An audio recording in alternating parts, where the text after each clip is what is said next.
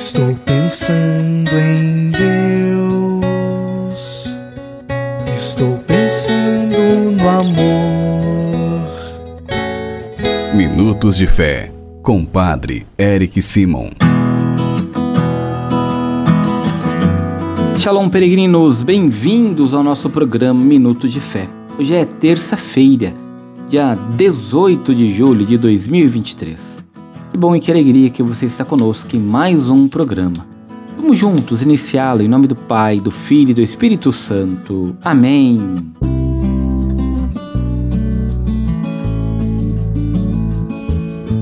No início do nosso programa, antes de escutarmos a boa nova do Evangelho, vamos juntos fazer a invocação ao Espírito Santo. Reze comigo e peça ao Espírito Santo que venha sobre você, sobre todo o seu dia.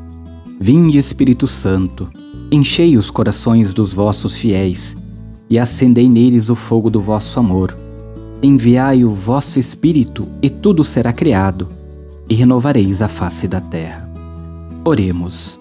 Ó Deus, que instruíste os corações dos vossos fiéis com a luz do Espírito Santo, fazei que apreciemos retamente todas as coisas segundo o mesmo Espírito e gozemos sempre de sua consolação por Cristo Senhor nosso. Amém. Peregrinos, irmãos e irmãs, o evangelho que nós vamos escutar nesta terça-feira é o evangelho de São Mateus, capítulo 11, versículos de 20 a 24. São Mateus, capítulo 11, versículos de 20 a 24. Você acompanha comigo agora. Santo Evangelho. Proclamação do Evangelho de Jesus Cristo segundo São Mateus. Glória a vós, Senhor. Naquele tempo, Jesus começou a censurar as cidades onde fora realizada a maior parte dos seus milagres, porque não se tinham convertido. Ai de ti, Corazim, ai de ti, Betsaida, porque se os milagres que se realizaram no meio de vós tivessem sido feitos em Tiro e Sidônia, há muito tempo elas teriam feito penitência vestindo-se de, de silício e cobrindo-se de cinzas.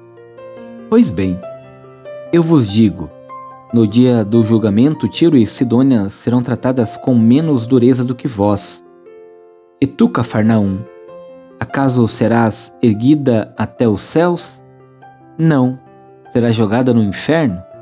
Porque se os milagres que foram realizados no meio de ti tivessem sido feitos em Sodoma, ela existiria até hoje. Eu, porém, vos digo: no dia do juízo, Sodoma será tratada com menos dureza do que vós. Palavra da salvação. Glória a vós, Senhor. Queridos irmãos e irmãs, o discurso que nós escutamos no Evangelho de hoje é um discurso que Jesus vai endurecer as suas palavras ai de ti, são as palavras duras com as quais Deus, no Antigo Testamento, ameaçava os que refutavam a sua ação, para reforçar a sua consternação. Jesus compara as cidades por ele nomeadas com as cidades pagãs do Antigo Testamento e com Sodoma, símbolo da corrupção. A crise está instaurada a palavra de Jesus exprime um juízo, um julgamento sobre quem o conhece e não o aceita. Estabelece uma correspondência entre conhecimento e responsabilidade, entre responsabilidade e culpa, entre culpa e punição. Nem parece a língua de Jesus. A crise é séria. Então, queridos irmãos e irmãs, a linguagem dura deste texto nos permite ver o tema fundamental. Não são do Evangelho, mas de toda religião digna deste nome.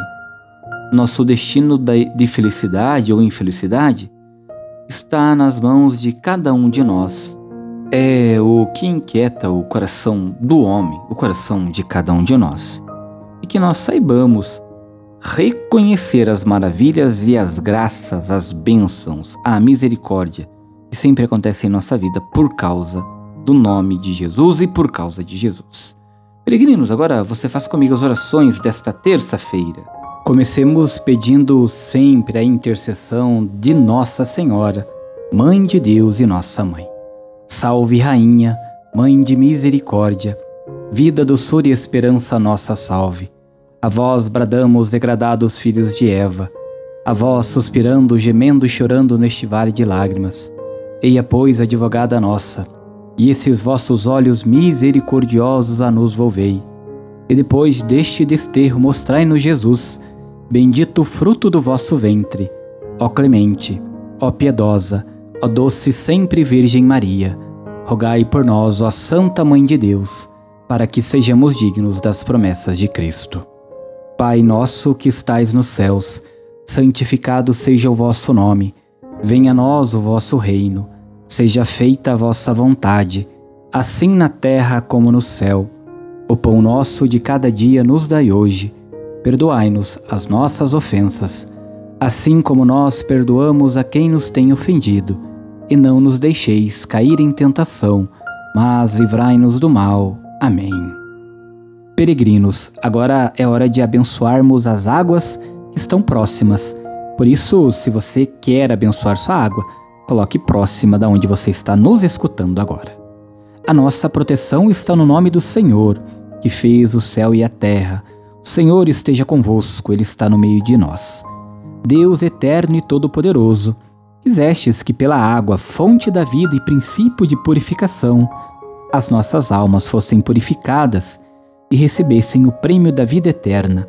Abençoai esta água para que nos proteja e renovai em nós a fonte viva da vossa graça, a fim de que nos livre de todos os males e possamos nos aproximar de vós com o coração puro e receber a vossa salvação, e que ela recorde a água do nosso batismo como fonte que jorra para a vida eterna por Cristo nosso Senhor. Amém. Que Deus, nesta terça-feira, abençoe todas as águas.